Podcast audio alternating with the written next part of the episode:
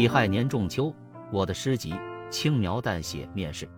本想继续轻轻的描，淡淡的写，但几个月后，席卷全球的新冠疫情突然爆发，来势凶猛，人人都陷入恐慌焦虑之中。我自然也不能超然物外，心绪剪不断，思路里还乱，想说不能说，想做不能做，轻描无心情，淡写无趣味，一切都只能浮光掠影了。谁也没有料到，疫情竟然持续肆虐三年。期间，我的工作、生活、学习、交往全乱了套，孤独与无助相伴，无可与奈何同行。目睹那么多人那么光鲜亮丽，我很不理解。真的吗？我不知道，那是别人的事，与我一点都不相干。我觉得自己的人生却是每况愈下，远方愈加遥远，视野愈加淡漠。所幸我还没有忘掉自己是长期为生存而不停奔波的一介书生，还能保留一丝做人的尊严，已实属不易了。三年来，人们行动的区域一再受限，写诗的人却急剧暴增，大众都读不懂的诗更是越来越多了。但只见著名诗人多如牛毛，却始终不见一首著名诗篇；但只见获奖的诗人越来越多。获得大奖的诗作更是铺天盖地，却一直不见一首家喻户晓的好诗。哪位诗人获得什么大奖，多少奖金，很多人都是一清二楚的。但获得大奖的诗人代表作是什么，有哪些名言警句，却是无人知晓。这就是当今中国诗坛的现状。古人写诗是给大众读的，现在的人写诗是给圈内几个人读的。甚至是只给自己读的。这几年，我的最大发现是，读诗的人越来越少，读懂诗的人更是万里挑一。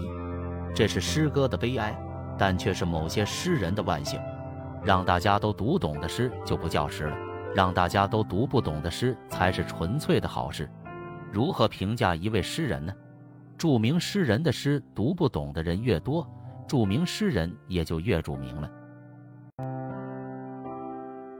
我恰恰相反，喜欢写些分行的文字，姑且称之为诗，但始终默默无闻，鲜为人知，心不静，神不宁，没有丝毫超越时空的意识，没有丁点穿越时光的本领，因此我成不了诗人，更成不了著名诗人，只能走马观花，蜻蜓点水，浅尝辄止，不求甚解，无意插枝，新见嫩芽，信手采芹，喜获博弈。收之为吉，取名《浮光掠影》，正好契合实际。浮光掠影属于潜意识下目光偶尔一瞥，印象模糊，缺少深远的意境，是无意间心念随意一闪，感觉肤浅，缺少深沉的底蕴。感情是真的，意是切的，道是直的，理是明的。字面上尚有理解的空间，内涵上也有回味的余地。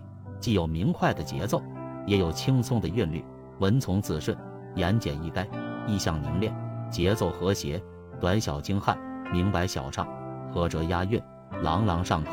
形式上、内容上都还是具备诗歌基本要素和应有特质的。虽然有些诚惶诚恐，不够自信，但我还是执意将诗集《浮光掠影》予以父子，讲究含蓄。百读不懂其意，讲究隐喻；百思不得其解，讲究象征；百品不识其味，那是顶级著名诗人的专利。我只是一名普通的诗歌爱好者，没有任何悠长。我没有他们令读者恶心呕吐的特技，没有他们惹读者唾弃咒骂的秘诀，没有他们招读者鄙薄轻蔑的妙招。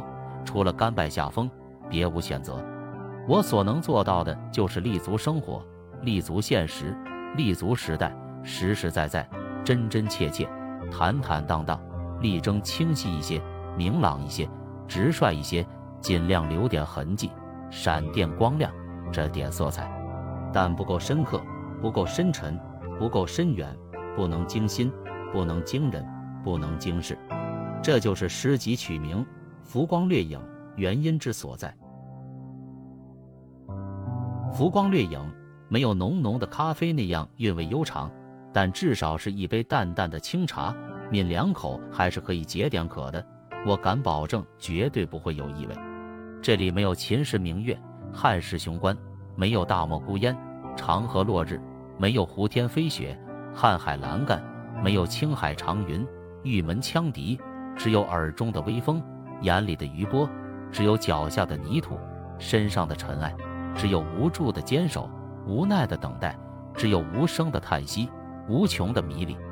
我熟悉，你也熟悉的，这里没有灵异。没有梦魇，没有魔幻，没有荒诞，只有平凡，只有实在，只有真挚，只有虔诚。我坚守的，你也在坚守。疫情三年，只能浮光掠影，只有浮光掠影，只好浮光掠影。竭诚欢迎方家不吝赐教，指点迷津，真诚的期盼大家喜爱我的诗集《浮光掠影》。是维序。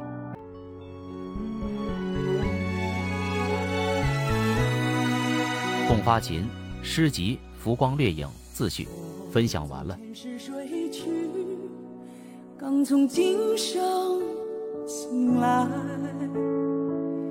山河几重天，一梦月千经看不见我的当年。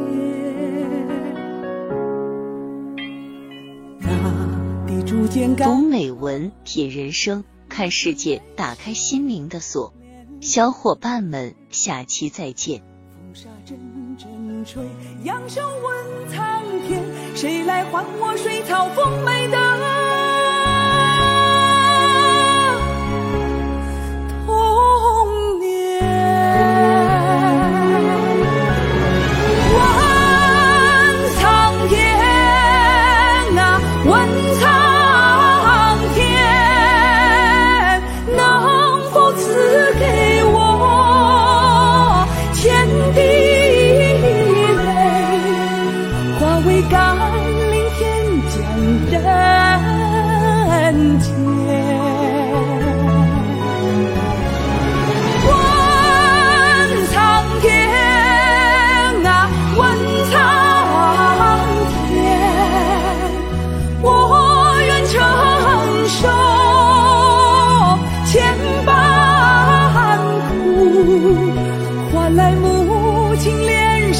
润泽的笑颜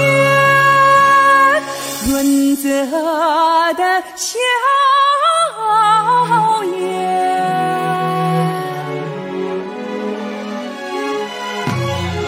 大地逐渐干涸母亲泪水涟涟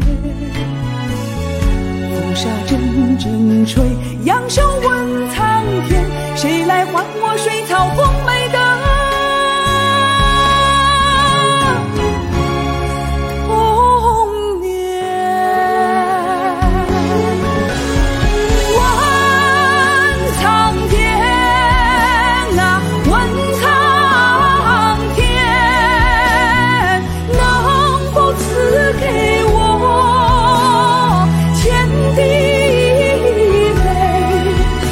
化为甘霖天降人间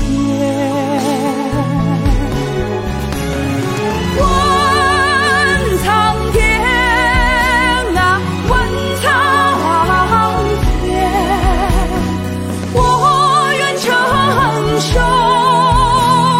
千般苦换来无